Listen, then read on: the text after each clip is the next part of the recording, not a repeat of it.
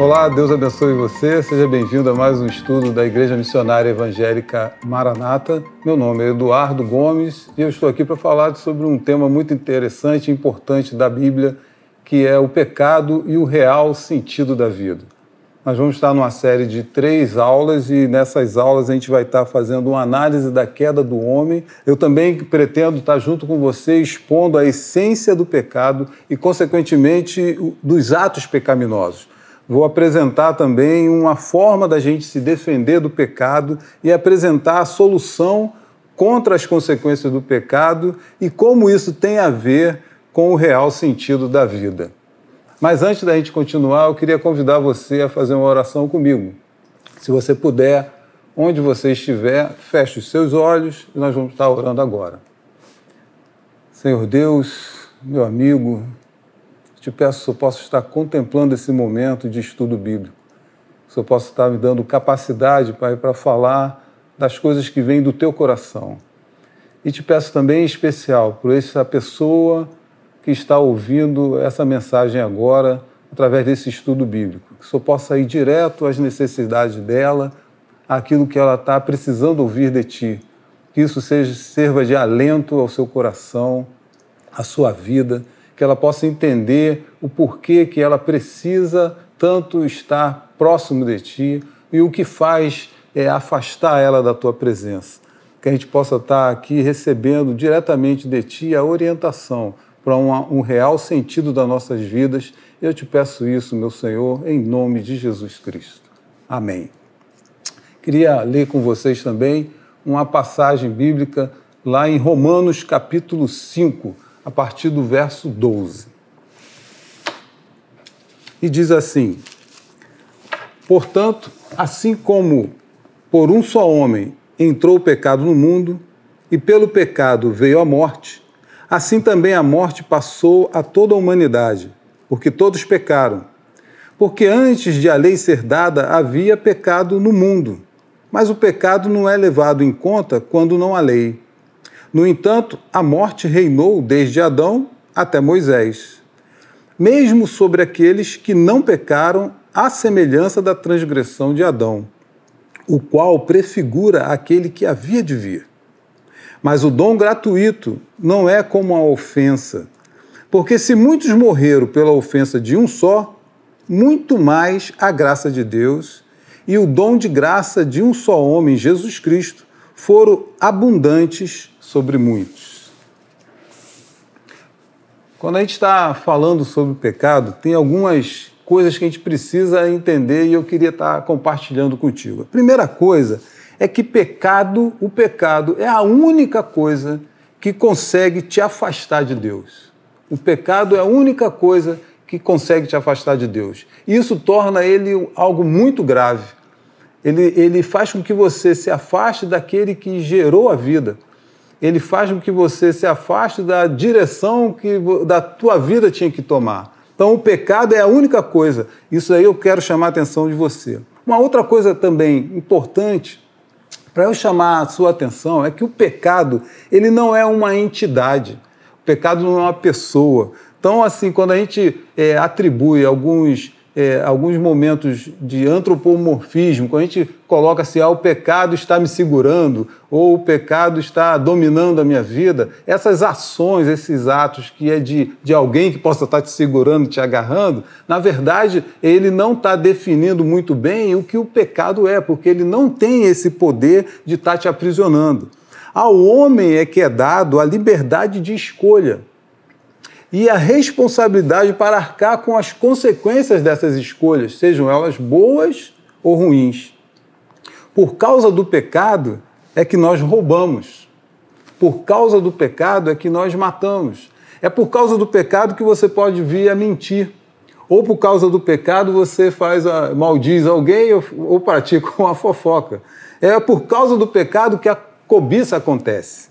É por causa do pecado que nós nos omitimos de fazer boas ações. É por causa do pecado que o suborno acontece.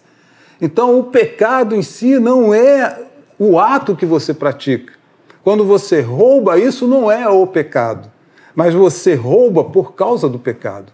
Entende a diferença? Consegue compreender? Se você está comigo, você vai entender que eu estou querendo aqui caracterizar para você o pecado, e é por causa do pecado que nós estamos afastados de Deus.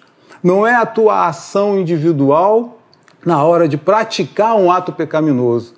Mas quando você pratica um, ato pecaminoso, evidencia na tua vida que você está sobre o efeito e, e sobre a prática do pecado. É o estado pecaminoso do homem que torna ele capaz de fazer coisas que não agradam a Deus. Quando nós falamos de pecado, nós devemos saber de onde que vem essa palavra pecado.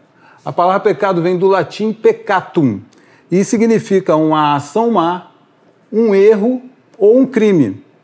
Mas o conceito bíblico do pecado ele é um pouquinho mais aprofundado do que isso. Ele significa que você errou o alvo, que você perdeu o rumo, que você está fora da orientação, que você fracassou. A martia, que é a palavra que dá origem a, essa, a esse conceito de pecado, de errar o alvo, de fracasso, de perder o rumo. A amartia indica que o primeiro homem, no princípio de todas as coisas, ele perdeu o rumo da sua vida e fracassou em não atingir o padrão estabelecido para a sua vida. E isso é importante para a gente estar tá entendendo daqui a pouco o, o, qual é a essência do pecado e por que, que a gente vem a praticar as mesmas coisas. Isso também é importante você entender que esse é, perder esse alvo, perder esse rumo, é, não conseguir cumprir o padrão de Deus para a tua vida, tem tudo a ver com você não encontrar o sentido real da sua vida. E aí, quando a gente está falando aqui que, que a gente faz essa relação entre o pecado e o real sentido da vida, tem a ver com esse entendimento que a gente está fazendo aqui sobre o que é o pecado e a essência do pecado. É, nós podemos falar ainda sobre algumas religiões, né, as maiores religiões do planeta, que, que o cristianismo, o judaísmo, é, o protestantismo né, é, e o catolicismo, que é, são, as, são religiões que, que dominam né, a Igreja Católica, os protestantes, o judaísmo. Eu queria falar sobre esses três porque eles têm algo em comum quando, quando falam sobre o pecado. Por exemplo, na perspectiva judaica, é, o judaísmo considera violação de um mandamento divino como um pecado. O judaísmo ensina que o pecado é um ato e não um estado do ser. Então, quando você desobedece uma lei divina, você está praticando o pecado. Esse foi um problema que aconteceu quando perguntaram é, para Jesus é, sobre essa questão. Ele falou assim: o que diz é, a lei? Não adulterarás, eu, porém, vos digo: aquele que olhar com má intenção para uma mulher já está cometendo pecado. Então, não é o ato em si que é o pecado, tem algo que acontece antes de você praticar o ato. Por exemplo, alguma pessoa pode estar decidida a adulterar, já combinou tudo né, com sua amante ou seu amante, correm para ir para a situação de, da, do ato sexual ilícito que eles querem praticar e por algum, por algum momento, por alguma outra situação, aquilo não acontece. Eles já pecaram? Certamente. Apesar do ato não ter acontecido, o pecado já aconteceu. Então a perspectiva judaica, ela, ela acaba pecando, errando, né? porque ela diz que o, o pecado só se consome exatamente quando um, um ato, uma ação é, é forjada. Na perspectiva é, católica, é parecida com a gente. O, o, o Santo Agostinho, né, segundo Santo Agostinho, o pecado é, é uma palavra, uma ação ou um desejo contrário à lei divina, ou à lei eterna, né, a lei que, que Deus é, fez. E essa, essa lei eterna, ela é expressa através da lei natural, nos Dez Mandamentos ou nos Mandamentos de Amor, entre outras coisas.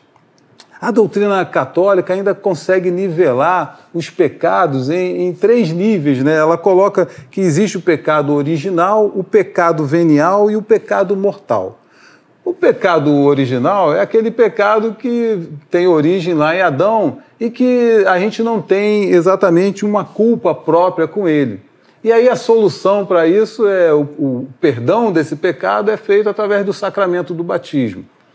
E existe ainda é, tipos de pecado, que é o venial e o mortal, que eles são diferentes porque o pecado mortal se estabelece, segundo a Igreja Católica, quando você premedita aquilo, conscientemente você quer fazer e praticar aquele ato, e sobre isso você carrega uma culpa muito grande. E o pecado venial é quando você acaba cometendo uma falha, mas não com essa premeditação tão profunda. Já para nós, os protestantes, nós, nós temos uma visão, a visão evangélica é, é um pouquinho diferente, porque, segundo o segmento protestante evangélico, é, a gente não crê nessa, solu nessa, nessa forma de pecado assim e muito mais na sua solução. Né? Segundo os preceitos bíblicos que a gente é, valoriza aqui é que o pecado ele está em todos os homens, porque a Bíblia diz que todos pecaram e por isso estão carentes da glória de Deus e da graça de Deus. Então, fazendo uma recapitulação aqui, o pecado é a única coisa que nos afasta de Deus. O pecado não é um ser, uma entidade que possa te aprisionar né? porque ao homem é dado essa liberdade de escolha e também a responsabilidade de arcar com as consequências dessa escolha, seja ela boas ou ruins. Mas é por causa do pecado que nós roubamos, por causa do pecado nós matamos, por causa do pecado praticamos atos pecaminosos. Uma, uma questão interessante que eu queria passar para você é que na leitura que nós fizemos, é, destaca que até ser atribuída a lei a Moisés, é, havia pecado no mundo, mas havia uma situação interessante que o pecado não era imputado ainda. Porque a imputação do pecado é, tem a ver com, com você responsabilizar alguém por aquele ato.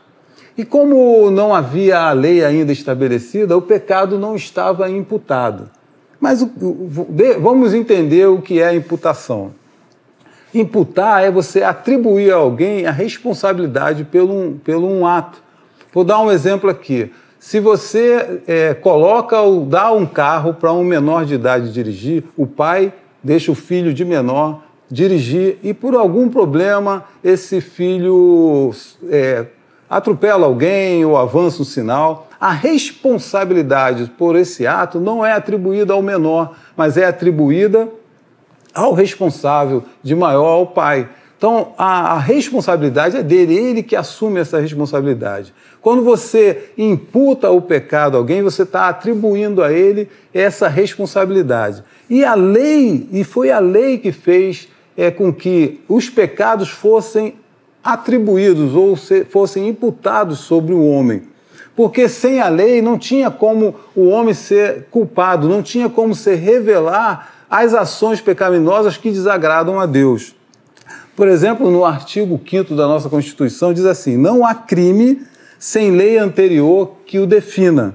Não há pena sem prévia comunicação legal. E lá em Romanos 14, 15 fala também assim: onde não há lei, também não pode haver transgressão. O pecado não é levado em conta quando não existe a lei, está em Romanos 5,13. Então a imputação do pecado foi feita através da lei. E isso tem muita importância para uma ação futura da imputação é, dessa responsabilidade para cima do Senhor Jesus Cristo. O Senhor Deus, Criador de todas as coisas imputou o pecado através da lei para que fosse revelado ao homem que nenhum homem é capaz de cumprir os desígnios que Deus tem para ele. E com isso também ele abriu um caminho para poder imputar esse pecado a uma outra pessoa, que é Jesus Cristo. Jesus Cristo, a ele foi imputado o pecado de toda a humanidade, apesar dele não ter pecado. O estado dele não mudou, ele continuou santo e sem pecado, mas a responsabilidade foi imputada sobre ele. E uma vez que ele é responsável por esses pecados, ele pôde ter a autoridade de pagar por esses pecados. E aí livrar toda a humanidade da, da, da culpa e da condenação. Mas isso nós vamos ver numa próxima, na próxima aula. queria comentar com você mais um último tema que muita gente se preocupa quando se fala em pecado, que é o pecado contra o Espírito Santo. Aquele pecado que não tem perdão. Então, é, a Bíblia fala assim: Por isso vos declaro, todo pecado e blasfêmia serão perdoados aos homens, mas a blasfêmia contra o Espírito Santo não será perdoada. E aí muita gente fica preocupada: se será que eu já blasfemei contra o Espírito Santo? Meu irmão, se você está com essa preocupação, ou meu amigo, se você está com essa preocupação, eu tenho uma coisa interessante para te dizer. Você não pecou contra o Espírito Santo. Quando a pessoa nega essa ação do Espírito Santo, ou ela, ela, ela não se arrepende. Então, posso dizer para você que se dentro do teu coração há um desejo ainda, há um temor de Deus, há um desejo de obedecer às ordens e os desígnios de Deus, você não pecou contra o Espírito Santo. O pecado contra o Espírito Santo ele acontece quando alguém estabelece é, que, que ações ou obras que o Senhor Deus está fazendo e atribui isso ao diabo e ao inimigo. Quando você tem a clareza de que um milagre ou uma ação é feita por Deus e você atribui deliberadamente que aquilo dali não é Deus, é feito por diabo, como é a passagem bíblica que faz referência a esse tipo de pecado, aí sim há o pecado, uma blasfêmia contra o Espírito Santo. Você que está aí querendo acertar, querendo fazer a coisa certa, certamente não blasfemou contra o Espírito Santo. Esse pecado não está sobre você. Pois bem, irmão, vamos acabar a nossa aula de hoje por aqui.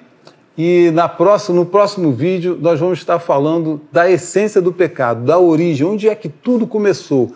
Esse, esse problema grave que nós temos e que nos afasta tanto da presença de Deus. Deus abençoe você e até a próxima aula.